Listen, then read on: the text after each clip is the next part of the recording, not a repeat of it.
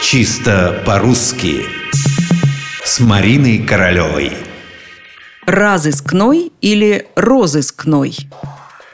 Участковый в отделении во время обеда просматривает газету. «Ого!» – восклицает он. «С каких это пор слово «разыскник» пишется с буквой «А»? Меня всегда учили, что розыскник, розыскной надо писать через «О».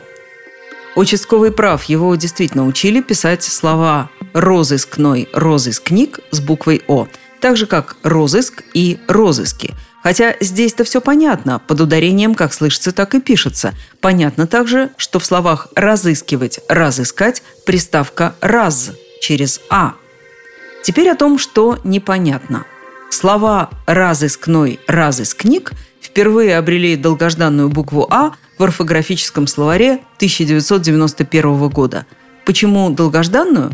Да потому что это давно пора было сделать, ведь прежнее написание через «о» резко противоречило современным орфографическим нормам. Вспомните правило. Приставка «раз», «роз», «раз», «роз» пишется с буквой «о» только под ударением, а в безударной позиции пишется «а».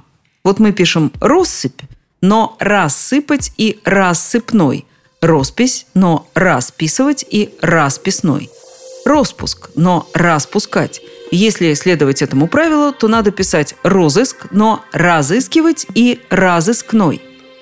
Возможно, причина в том, что слово «розыскной» вышло из активного употребления в конце XVIII века. Оно не применялось ни в каких официальных учреждениях.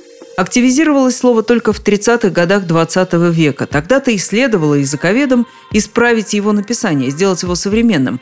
Но этого не случилось, и мы получили в наследство слова «розыск книг», «розыскной» в их архаичном виде, такими, какими они были в допушкинскую эпоху.